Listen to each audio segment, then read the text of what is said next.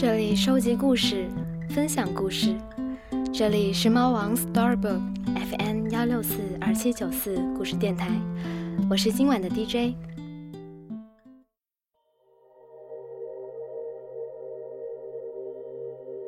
今晚的第一个故事，《火鸟星人》，作者文聪很忙。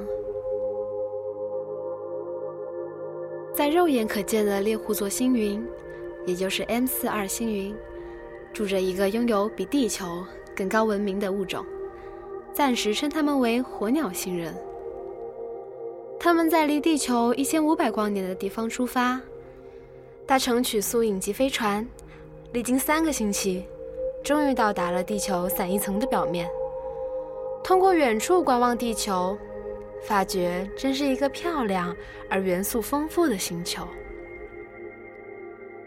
火鸟星人派了一支小队，到达亚洲那个普尔这个地方的一个郊区。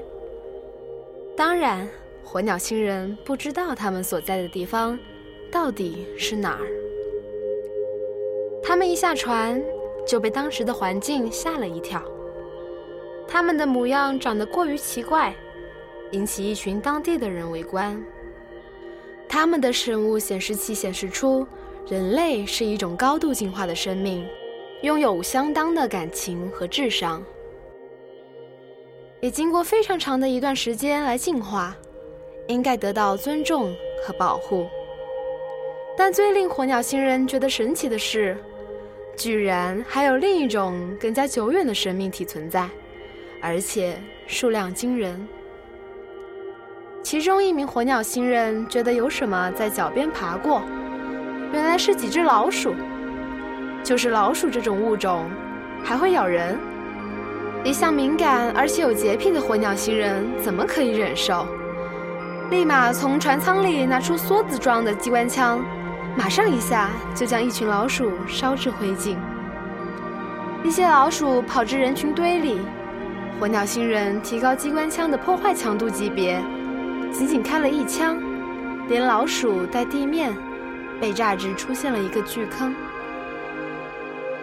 火鸟星人的扫描仪器告诉他们，老鼠的韧性极其强大，出水能跳，入水能游，任何脏乱差的环境。都是居住好地，就是这种全球都有的生物，对于火鸟星人来说，只是非常难受的。火鸟星人的举动引起了当地政府的关注，外星人居然是存在的，而黑客入侵政府电脑时发现的这点信息，散布至了全世界。不足两个小时，社交论坛 Facebook 及 Twitter 上外星人被证实存在这一话题。就被点击超过了五亿。人类历史的进程发生了最大的改变，完成了第三类接触和第五类接触。人类向火鸟星人进行和平沟通，并抛出了橄榄枝。火鸟星人察觉到了他们的出现，震惊了所有人类，主动向人类政府联盟提出消灭老鼠的计划。人类政府一听，欣喜若狂。人类早就想消灭这烦人的老鼠了。于是乎，人类政府向火鸟星人提供老鼠的所有情报。火鸟星人在散一层的总部派遣了三十支小分队，迎向世界各地。火鸟星人拥有一种同种毁灭武器，只要向某种生命发射光束，三百四十尺范围内的同种生物会受到同样的攻击。仅仅用了五十日。就将全球百分之八十的老鼠消灭殆尽，剩下的百分之二十留作维持生物链之用。火鸟星人觉得自己做了件好事儿，人类真是友好、睿智而干净的高级生命。A 国政府发现他们的武器太过先进，想以地球稀有元素为代价购入这种技术。一旦拥有了这种技术，要对付核威胁的国家简直是易如反掌，要制裁谁就能制裁谁。正当火鸟星人有交易意向的时候，C 国则想要更高价购入大量武器，以主控其国家海域被包围的劣势，令附近小国不敢轻举妄动。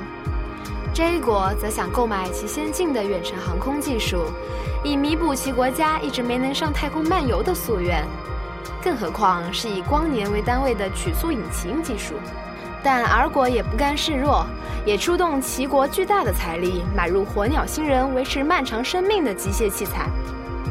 B 国政府没有钱，但是有人准备拍一部第三类接触的 3D IMAX 电影，并想邀请火鸟星人出演男主角，扬言票房半数收入均拨给火鸟星人使用。临近 I 国，有人以火鸟星人为品牌，创立高级奢侈品。向他们申请专利，而 C 国某组织向火鸟星人提出加入他们组织的要求，给予最高级别的待遇。甚至 M 国有人酷似火鸟星人，声称是他们的一份子，要求归队。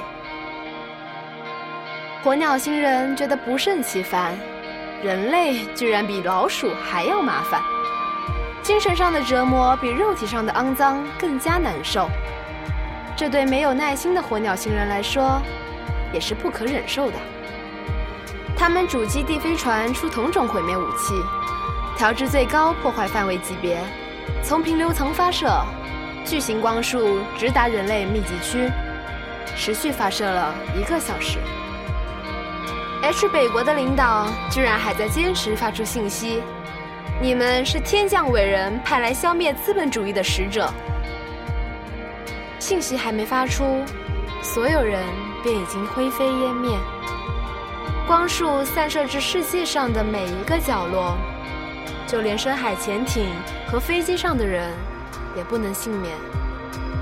被击中的人马上变成了粉末，只留下身上的一堆衣物，以及对未来无法实现的展望。孤独的古老建筑永远被留守在了地面上。就像盼望家人回家一样，可惜不会再有人来保护他们了。世界上不会再有任何的政党、组织和伟人出现。人类的历史已经彻底终结。